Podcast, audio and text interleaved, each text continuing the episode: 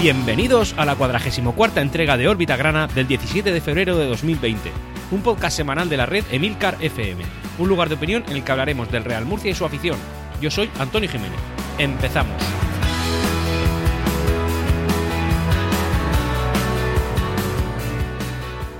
Una semana atípica donde el partido más importante de la jornada no se disputaba sobre el verde, sino que se hacía en una sala, en la, concretamente en el antepalco del estadio Enrique Roca, donde ha tenido a bien eh, celebrarse la Junta General Extraordinaria del Real Murcia, eh, que tiene varios puntos muy importantes y a la que le voy a dedicar una sección exclusiva. Además, eh, en esta entrega de Orbita Grana, al final de, del mismo capítulo, voy a poner una pequeña, en fin, una pequeña novedad que creo va a ser divertida y que si va bien la cosa, creo que va a, a perdurar en el tiempo.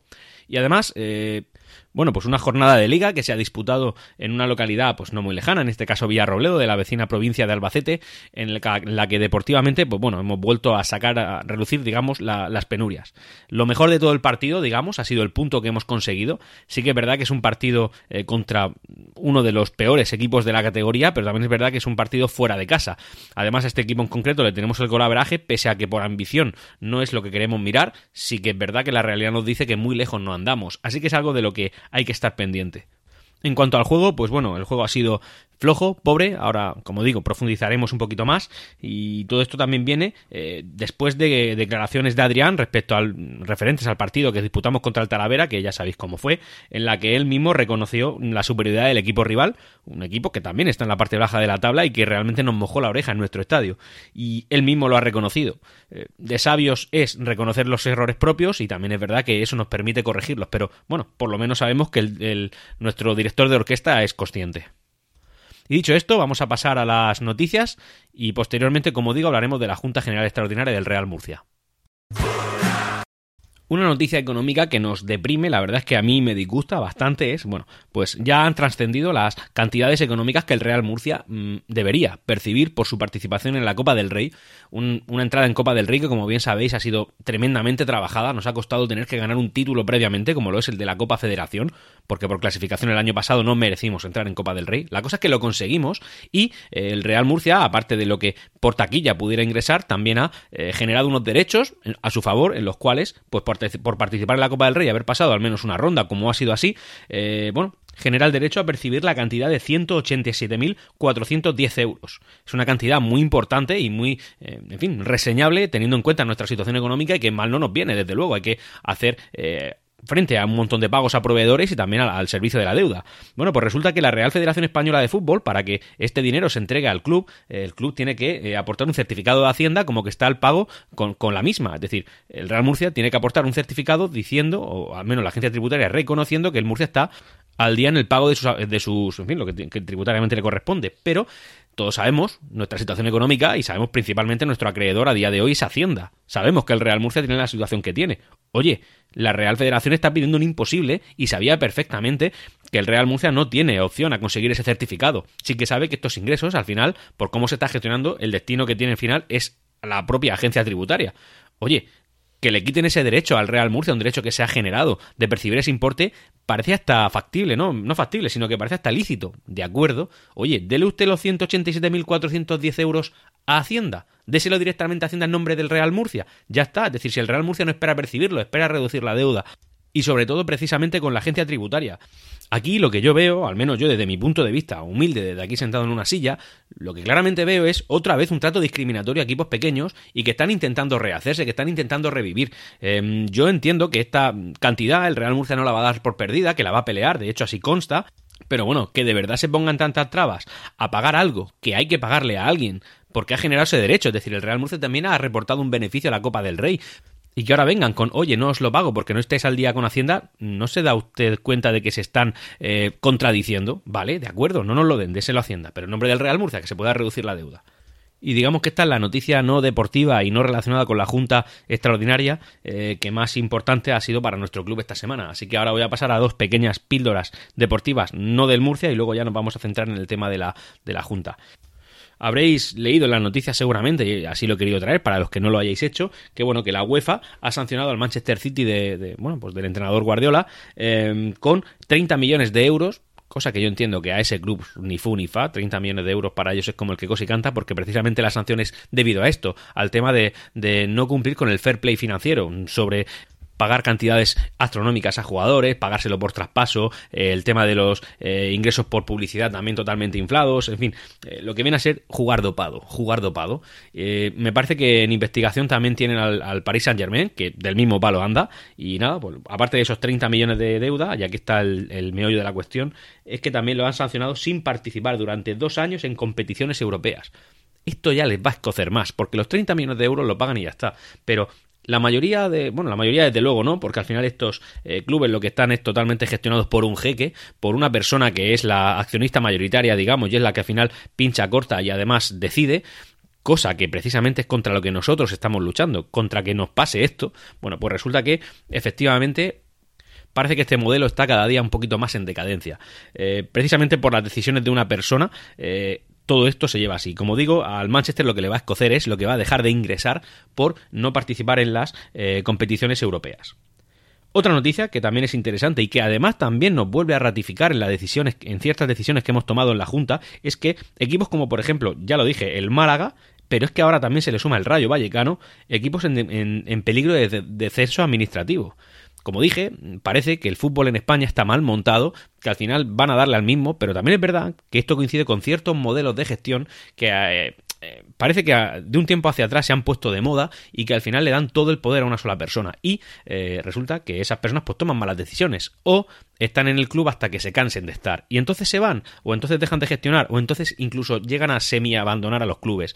En esos casos se toman decisiones malas y eso al final pues quien lo paga es el club y por supuesto la afición que va eh, con ellos. Y bueno, y, también la forma que tiene de organizarse el fútbol español, que al final no parece que impida este, estas cosas, que empiezan a generalizarse. Al final parece que todos los clubes de fútbol, de una manera o de otra, su fin último es este. El de acabar viendo si viene un salvapatrias que ponga un montón de dinero que te haga ser el más grande del mundo y que luego, como es lógico, pues al final ese salvapatrias se cansa, o se agota, o se infla, o simplemente encuentra un negocio más lucrativo al que irse. Eh, este es el modelo que parece que nosotros estamos dejando de abandonar y no voy a seguir hablando de la Junta porque lo voy a pasar para la siguiente sección, que empieza enseguida. Pues ya está, aquí empieza la nueva sección en la que ahora sí que vamos a centrarnos en la Junta General Extraordinaria del Real Murcia que se convocó en primera instancia el día de antes de ayer, es decir, el día 15, y al cual, eh, para poder eh, haberse llevado a cabo, necesitaba un quórum del 50% eh, al menos. Ese quórum no se dio, y entonces se pospuso al día siguiente, es decir, a ayer. Y eh, en, segunda, en segunda convocatoria lo que hacía falta era solamente eh, la convergencia del 35% del accionariado. Y se pasó, no muy holgadamente, pero bueno, se pasó porque cerca del 42%, un poquito menos, fueron los que estuvimos ahí. Yo estuve ambos días. En el primer día ya se veía, se observaba que había, en fin, claros indicios de que ahí no iba a eh, juntarse el quórum suficiente, por lo tanto se iba a posponer al día siguiente, porque mucha gente no fue sabiendo que iba a ser al día siguiente, o intuyéndolo, lógicamente, tú no sabías con certeza, pero bueno, intuías que era así. Y de hecho el ambiente era muy pequeñito, no habíamos muchas personas, eh, por ahí se vio, bueno, pues a, los directivos de siempre, pero de una manera un poco más distendida, más relajada, porque al final iban pues a pasar el rato a confirmar que efectivamente no íbamos a ser los suficientes y que se posponía al día siguiente. la verdad es que empezaba a venir gente, como dije, no había muchos, pero sí que fuimos tardones. Es decir, hasta las once y veinte y tanto, cuando la convocatoria era a las diez y media, no se supo que no había quórum suficiente. Así que conforme llegó, pues el secretario de, de la Junta mm, lo comunicó, oye, no somos suficientes, que a casa, a disfrutar del día con la familia y ya mañana nos volvemos a ver. Ese día lo primero que yo vi, eh, el, día que no hubo la convocatoria, porque al final como hubo una hora ahí de sobra y además yo fui de los tempraneros, eh, lo que estaba abierto era el museo del club, que está es una sala justamente al lado de la, de la, en fin, pues del antepalco de la nueva condomina, que era donde al final se iba a celebrar la junta. Y eh, ahí estaba José Luis de la Rocha, que no deja de ser, y lo digo con esta contundencia, el activo más importante a nivel histórico que el Real Murcia tiene. José Luis de la Rocha es una persona, bueno, propietaria de todas las camisetas que podéis ver en el museo, camisetas tremendamente curiosas, además cuando él te lo explica lo hace con pasión porque se ve que lo siente, eh, se ve que las ha vivido y además conoce la historia, te puede enseñar a lo mejor un roto que hay en una camiseta que tiene de una, camiseta antigua de Miguel Sánchez y te explica por qué está ahí ese roto, claro, tú ves el roto y dices, bueno, pues la camiseta está vieja y eso es lo que hay, no, no, no, es que eso tiene una historia.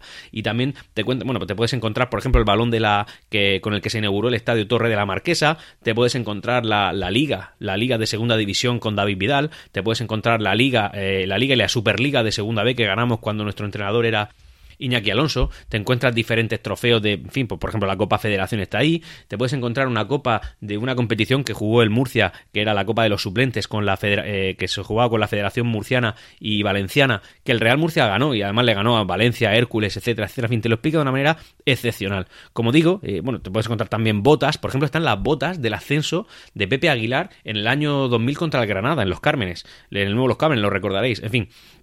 Os recomiendo encarecidamente que lo visitéis porque merece la pena y sobre todo si está José Luis de la Rocha ahí, eh, estar con él porque os lo explica con pasión, él lo vive y vamos, una pasada, de verdad que una pasada. Como digo, y esto es una, en fin, es una opinión personal, pero me parece contundente, me parece un pilar básico, si no casi que el único, en el que de, la historia del Real Murcia. Es un coleccionista nato, se ven ahí maravillas, se ve que lo ha hecho por pasión pura y dura y de verdad, en serio, no, no puedo dejar más que recomendarlo. En un, en un hilo que hice en, la, cuenta de Órbita Grana en Twitter se pueden ver pues ahí algunos en fin, algunas de las curiosidades que hay. Se puede ver también al día siguiente, publiqué un vídeo con un resumen de todo el museo, digamos, una, una cosa muy rápida, pero bueno, que no le hace justicia a lo que de verdad hay ahí. Bueno, pues como digo, se, desconvocó y al día siguiente fuimos todos. Ya al día siguiente, eh, en segunda convocatoria, no es necesario la confluencia del 50% del quórum, sino ya con un 35% era suficiente. Y como digo, se consiguió el 40 y poco más del 41%. Al final era un capital total de 630.973 euros, 21 céntimos. Lo que nos daba, como digo, algo más del 41% y entonces sí que se pudo celebrar la Junta. La sala estaba bastante abarrotada. No te sé si 200 personas, pero más de 100 seguro que ahí habíamos.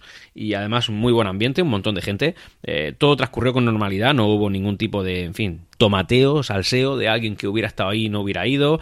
Eh, ahí nadie pensó en eso en ningún momento. Sí que es verdad que al principio, eh, conforme se empezó, el propio presidente dijo que se estaba evitando este tipo de, de en fin, pues de salseo, como digo, y que no entendía ciertas polémicas que se han dado porque en medio de comunicación lo que se ha publicado es que si eh, él era partidario de que viniera Mauricio García de la Vega, que al final era la persona a la que se refería, que si no lo era, que si dejaba de serlo, que si luego cambiaba de opinión, en fin, una serie de datos que, que al final no se han correspondido con lo que ha pasado.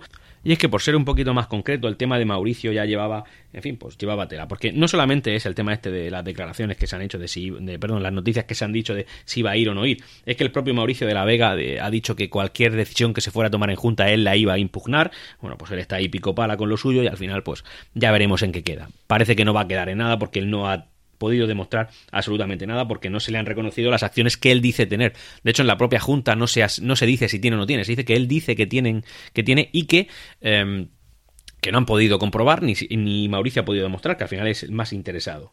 El propio Mauricio ha hecho unas declaraciones antes de la Junta diciendo que eh, hay un sentimiento discriminatorio regionalista contra él es decir, básicamente habla de racismo, cuando todos sabemos perfectamente que no era racismo, cuando él parecía una buena opción muy viable, la gente lo quería aquí, la gente le aplaudió, la gente lo alentó, pero luego resultó que salió, pues como salió, al igual que salieron otros anteriores, de los cuales, por cierto, después, en, el último punto de la Junta, se habla, se menciona, o sea que es bastante interesante.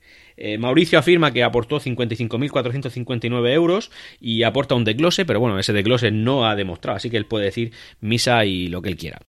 Y bueno, tras todo este tipo de salseo, al final lo importante es lo que se votó en Junta, que voy a pasar ahora a detallar más concretamente, y básicamente fueron eh, cuatro decisiones que para mí son importantes. Sobre todo, pues las primeras. Lo primero, eh, lo que se pedía era una modificación de los estatutos sociales por el cual, eh, bueno, pues ningún propietario, como ya he dicho varias veces en Orbita Rana, pudiera albergar más del 20% de la propiedad del Real Murcia.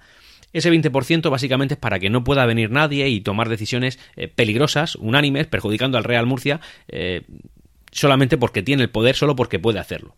Esto también tiene la desventaja, y hay que tenerlo en cuenta, de que lo que vas a hacer es a ciertos eh, inversores que a lo mejor tienen intención de venir, como puede ser el ejemplo de Alfonso García, que en, alguna ocasión también se ha mencionado, eh, bueno, pues los vas a espantar, porque ellos no van a poder tomar decisiones sobre el club que están adquiriendo. También es verdad que si hubieran querido aportar, pues también algunos, no entiendo que no todos, porque al final también pueden tener sus obligaciones del momento, pero bueno, podrían haberlo hecho en la anterior junta, en la, anterior ampliación de capital del Real Murcia. En cualquier caso, eso es una modificación estatutaria, requería de una gran participación, cuanto más mejor, lógicamente y al final se votó que sí, con un 95,42%. Ese 95,42% de los accionistas, entre los que yo me encuentro, lo que votamos era el tema de seguir con un club atomizado, con una propiedad más repartida y que no pueda haber un gran accionista que haga y deshaga a su su antojo de una manera totalmente, en fin, pues subjetiva, quizás hasta por sus propios criterios. Sí que es verdad, insisto, en que podemos espantar a algún inversor que lo que quiere es venir con un, eh, una buena idea, quizá un buen proyecto y con, en fin, pues con buenos haceres que al final pues esa gente pues no va a querer entrar porque no va a poder controlar de manera total al club. También es verdad que no podemos obviar nuestra historia, nuestro pasado, en la cual estas experiencias han sido no nefastas, sino lo siguiente. Nos encontramos a un gran accionista mayoritario como Samper, que en su día, pues sí, puede ser que nos sacara del pozo de segunda B. Mirad dónde estamos ahora, también os digo, pero bueno, nos sacó del pozo de segunda B, que nos metió en primera de una manera así muy circunstancial dos veces, nos metió en primera división, pero que cuando él se fue, aquí había pues como cerca de 50 millones de euros de deuda. A lo mejor cuando se fueran 40 y después todo se engordó. Pero bueno, que digamos que la gestión fue nefasta. Después vino un tal Raúl Moro que imaginaos qué gestión se hizo, siempre todos ellos con más de 51 con más del 50% de las acciones, es decir, nuestra experiencia no podemos olvidarla. Después llegó Mauricio García de la Vega, después llegó Víctor Galvez y aquí estamos en la más absoluta de las ruinas intentando reflotar un club que otros han eh, bueno, parece que otros han gestionado de una manera totalmente incorrecta. Como digo, al final las votaciones fueron de, de más del 95% en favor del sí.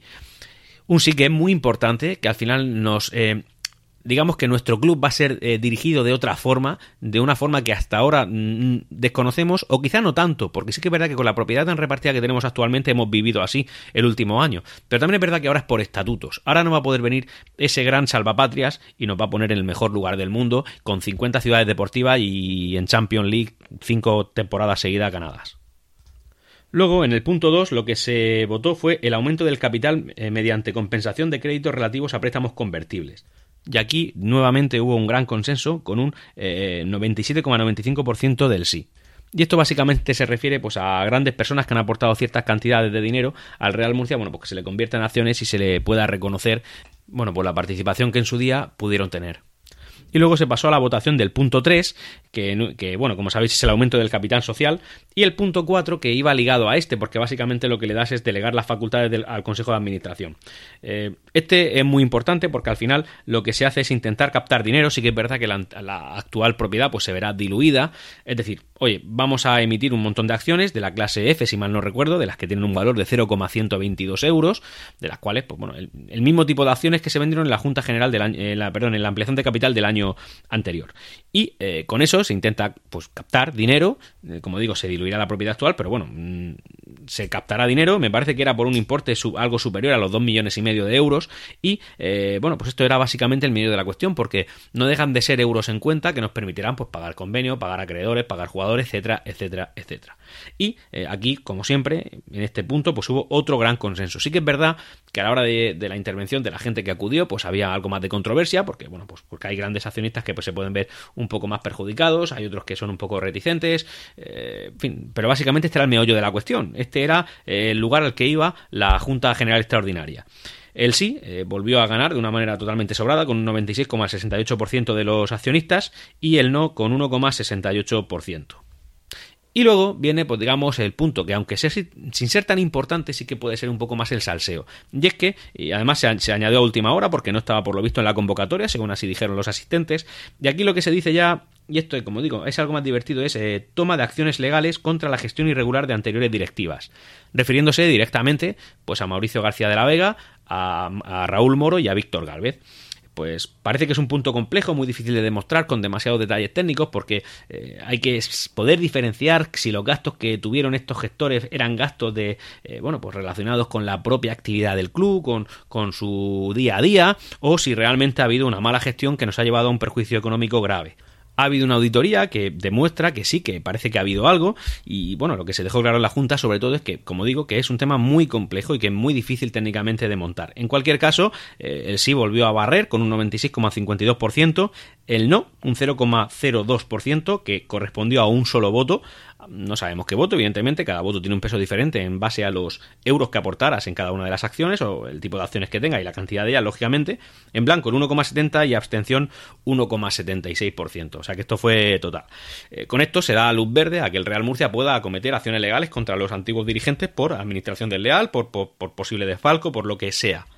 Y habiendo terminado este punto, pues bueno, pues se acabó la junta y, ya está. Y, y no hubo más tutía, cada uno a su casa y ya se ha terminado. Digamos que este es el resumen. Em, una junta que yo, por, por resumir, por dar también mi opinión, que por eso es un podcast de opinión, creo que es una junta que ha sido muy conveniente, que ha sido, digamos, una de las juntas más importantes que ha podido haber, no solamente por el tema de la ampliación de capital, sino sobre todo por el, por el punto uno, que al final lo que cambia es el modelo de gestión del Real Murcia, asemejándose más a un modelo, como se ha dicho 30 veces, alemán, es decir, eh, mucho más atomizado, con un peso no tan grande de personas en concreto, que, oye, que al final sí que va a haber un presidente que tomará decisiones, pero sí que es verdad que si ese presidente se tuerce o, o simplemente va por caminos que son perjudiciales para el Real Murcia, se pueden juntar otros accionistas que puedan hacerle contra, eh, en fin, una forma de gestión, digamos, más transparente. Em, yo creo que estamos haciendo un Real Murcia mejor. Creo que también estamos haciendo un Real Murcia que no puede tener un boom, es decir, no puede llegar un inversor con mucho dinero, ponernos en primera división, que al final esto es lo que siempre nos han prometido y nunca llegó. Pero sí que es verdad que alguna vez ha pasado, también hay que recordarlo. Y nosotros estamos, eh, digamos, renunciando a ello a cambio de tener un, un club sostenible, un club que posiblemente en poco tiempo no lo vamos a ver en primera división, pero quizá en un proyecto a medio largo plazo sí que lo vamos a ver solvente. Eh, fijaos en el Eibar, que parece una tontería, pero oye, le ha costado la vida llegar a primera división, pero cuando ha llegado y se ha quedado. Sí que es verdad que tuvo la casuística aquella del descenso del Elche que le salvó la vida, pero bueno, en cualquier caso es un club que está siempre saneado. Es un ejemplo, hablo de Eibar como puedo hablar de cualquier otro que así funcione. Al final, todo el poder en una sola persona lo que te crea es una especie de monopolio. Esto es como falta de competencia. Cuando hay falta de competencia, es malo para el consumidor. Bueno, pues aquí, si hay falta de competencia en cuanto a la dirección de nuestro club, pues es malo para el aficionado, porque al final cualquier persona puede tomar una mala decisión sobre endeudar a un club, en este caso a una empresa como es el Real Murcia, y con esto nosotros, como propietarios que somos todos, en la medida de nuestras posibilidades, hemos decidido que no queremos eso, que queremos algo más sostenible, que queremos algo más limpio, algo más transparente, y en fin, hemos votado en consecuencia. Yo he sentido un orgullo tremendo, tremendo por, por, poder haber formado parte activa de las decisiones de mi club en esta vez, porque esta ha sido la primera junta a la que he acudido y sinceramente esto engancha, yo voy a seguir y con la nueva ampliación voy a entrar y si puedo dentro de mis posibilidades entraré con más fuerza de la que entré en la anterior, porque creo que va a hacer falta. Se advirtió en la Junta también, nos advirtió, se informó de que había una campaña muy buena, una serie de ideas muy potentes para poder conseguir captar dinero de la gente, a base, evidentemente, de compra de acciones, no captar en plan, oye, dóname, sino en plan, compra usted acciones. Yo estoy ansioso por verlas, conforme salgan, por supuesto, las traeré aquí y, en fin, hoy, sinceramente, es un día en el que me siento mejor. Hoy es un día mejor. Bueno, y no todo van a ser eh, datos eh, no deportivos. En fin, esto no deja de ser deporte, no deja de ser el Real Murcia, no deja de ser nuestro club. Y hay que hablar un poco del tema deportivo antes de pasar a aquella sección semi-sorpresa que digo que, que, en fin, que voy a poner. Eh, lo primero, decir es que han salido el precio de las entradas contra el, bueno, para el partido contra la Universidad Católica, que jugaremos en el Estadio Enrique en Roca en la siguiente jornada. Son precios que tanto abonados como no abonados van a pagar. Yo entiendo que cualquier abonado que quiera ir, esto no puede ser nunca disuasorio, no solamente por el importe que ahora los voy a decir, sino sobre todo porque al final, eh, si no pagas porque el Real Murcia te pide 5 euros para ver este partido, es que no has entendido nada. Y sinceramente lo pienso así, no, no te juzgo, no juzgo a nadie que no quiera venir por no pagar 5 euros que cuesta la entrada, pero em, creo que no hemos entendido nada. Al final esto va de dinero ahora mismo, o sea, llega el momento de arrimar el hombro, yo por supuesto lo voy a arrimar, es más, normalmente yo en mi casa pues hay tres abonos, somos cuatro personas, mi mujer no quiere venir nunca, bueno, lo entiendo perfectamente, pero mis dos hijos, de los cuales uno por ejemplo tiene tres años y al estadio viene poco, porque, en fin, pues al final ni disfruta él ni disfruto yo, también lo digo, pero bueno, yo pago religiosamente el abono del niño, bueno, pues yo voy a comprar las tres entradas, vayamos los que vayamos sinceramente, porque al final esto va de arrimar un poco el hombro. Yo lo voy a arrimar. Dicho eso, eh, bueno, pues las entradas son de 5 euros para abonados a fondo, 7,5 a tribuna lateral y 10 en tribuna preferente. Mm, y el doble exactamente para cada uno de las mismas gradas para los que no son abonados. Bueno, los que no son abonados no son abonados, pero los que lo somos, y este año creo que hay mucho abonado de sentimiento realmente porque somos más de 11.000 y todos sabíamos que este año no iba a ser nuestro año en lo deportivo. Lo sabíamos, aquí estamos. Pues creo que todos, cada uno de ellos, pues estaría bien comprar las entradas. Además, el club lo, facilitará, no solamente yendo al estadio, sino comprándolo por internet. Yo, por supuesto, os insto a que vayáis, compréis vuestra entrada y luego, si por lo que fuera no va, por lo que fuera no podéis ir, pues oye, se la regaláis al vecino y que venga y que vea un poco de murcianismo. Que de esto va la cosa. Y dicho eso, bueno, pues en el tema deportivo nosotros nos plantábamos con dos bajas importantes, que además que son de larga duración, como lo son la de Toril, que se va a perder entre 3 y 4 jornadas, ahora un poquito menos, y Álvaro Rodríguez, que se va a perder entre 4 y 5 jornadas más a partir de ya. Así que nada, nosotros nos plantábamos en Villarroledo, de todas formas, no, en fin, contra un equipo de la zona baja de la clasificación, tan baja como que era colista. Y sigue siéndolo, es decir, que nos enfrentábamos contra un a un equipo al que había que ganarle bueno, en cualquier caso, pues al final el devenir del partido ha sido el que ha sido. Empate a cero sin goles. Realmente yo lo he, lo he vuelto a ver y mm, no me gusta hablar regular. Sí que es verdad que lo mejor del partido ha sido el punto. No porque lo hayamos podido perder, porque lo hemos podido tanto perder como ganar. Yo no he visto un dominador en el que diga, madre mía, hemos sido superiores o madre mía, nos han comido, como sí que lo vi en el partido que jugamos contra el Talavera, que fue el Talavera, mejor que nosotros.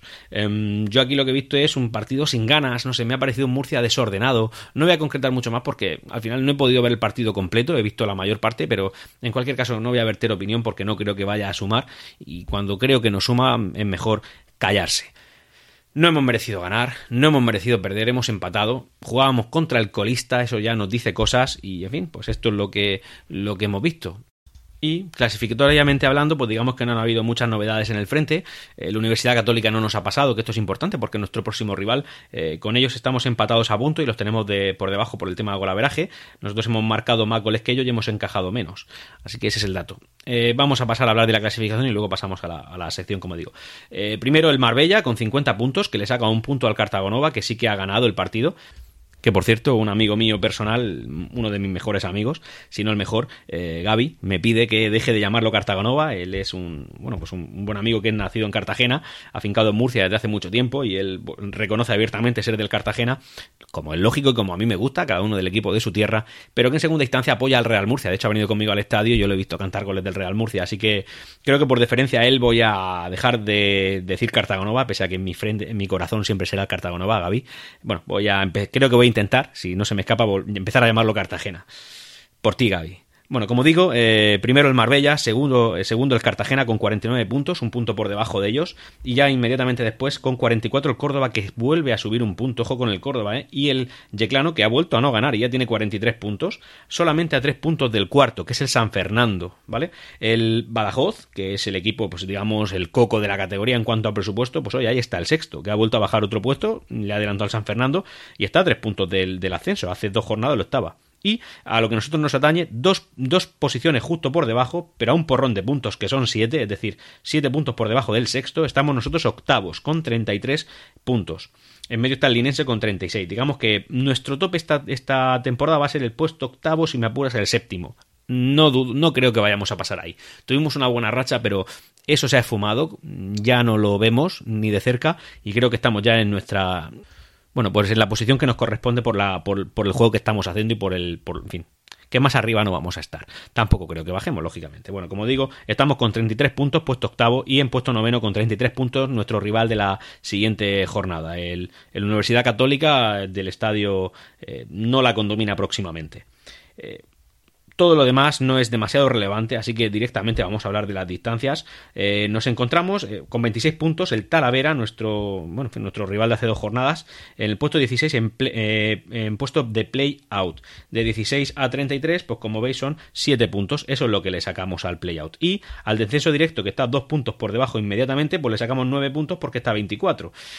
Y esto es lo que tenemos. Puesto 17 Algeciras, puesto 18 Mérida con 23, puesto 19 Granada B con 22 y nuestro actual rival con 21 eh, puntos, el Villarrobledo.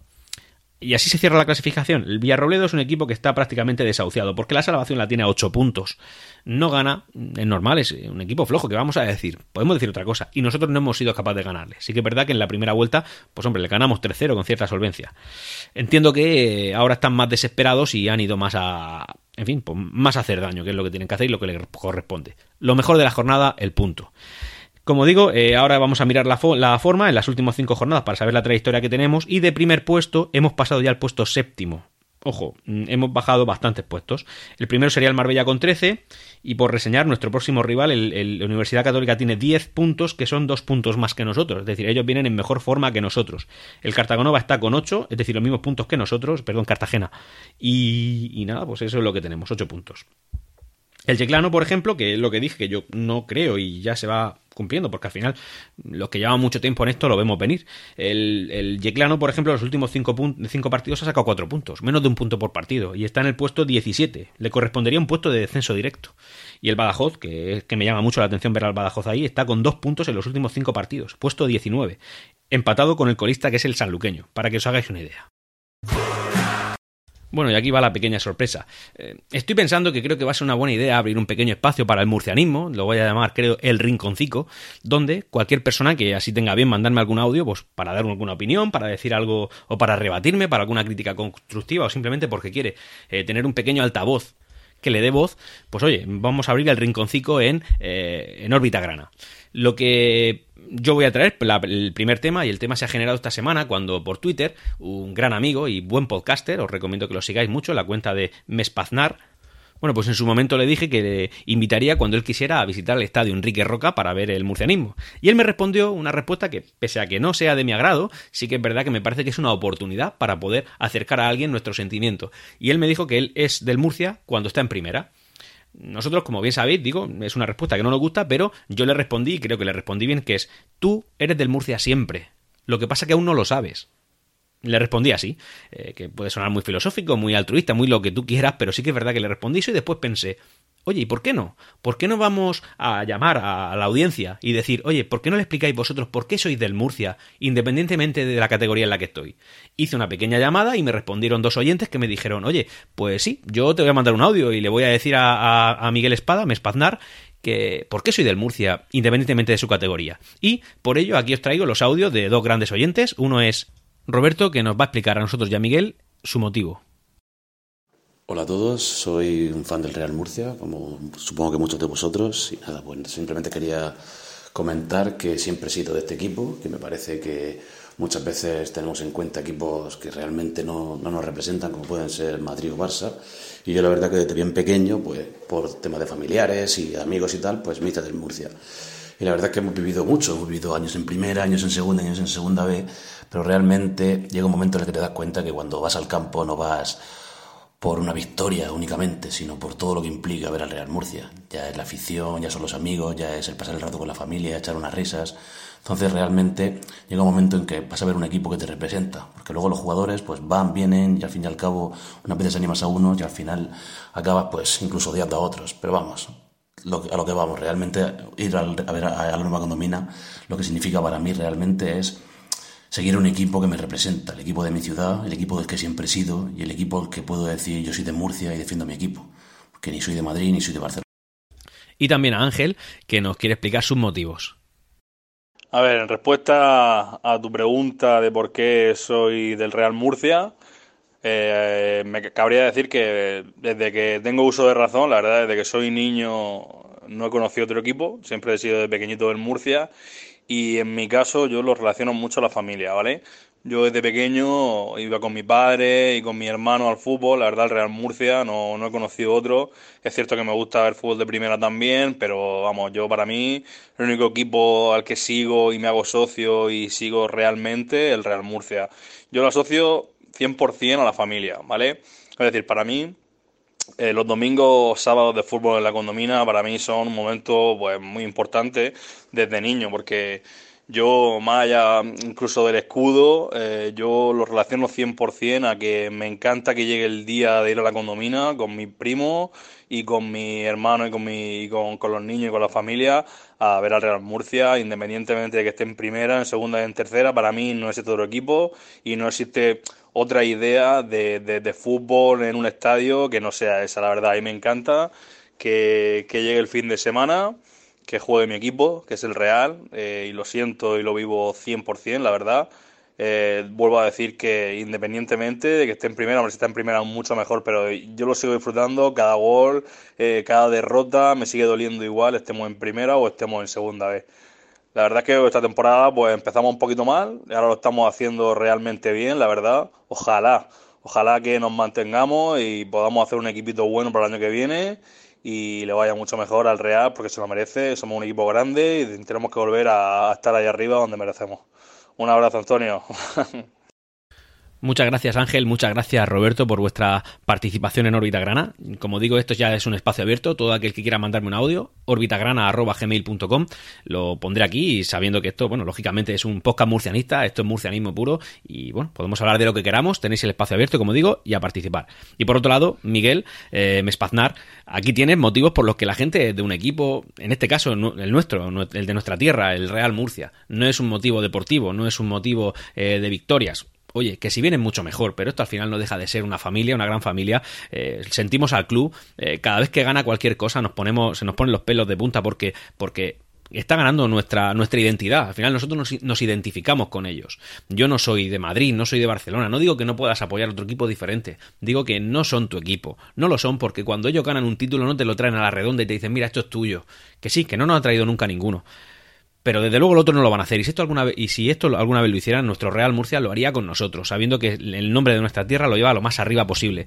Puedes ir con la familia a disfrutar de un buen rato en el estadio, puedes ir, eh, en fin, con amigos, disfrutar, crear comunidad. Miguel, tú eres del Murcia siempre. Lo que pasa que aún no lo has sentido. Y llegados a este punto solo queda despedirse, el órbita grana, eh, perdón, el órbita grana más largo de lo, de lo normal, más largo de lo habitual, creo que por un buen motivo, y nada, espero que me podáis disculpar. Nos escuchamos la semana que viene.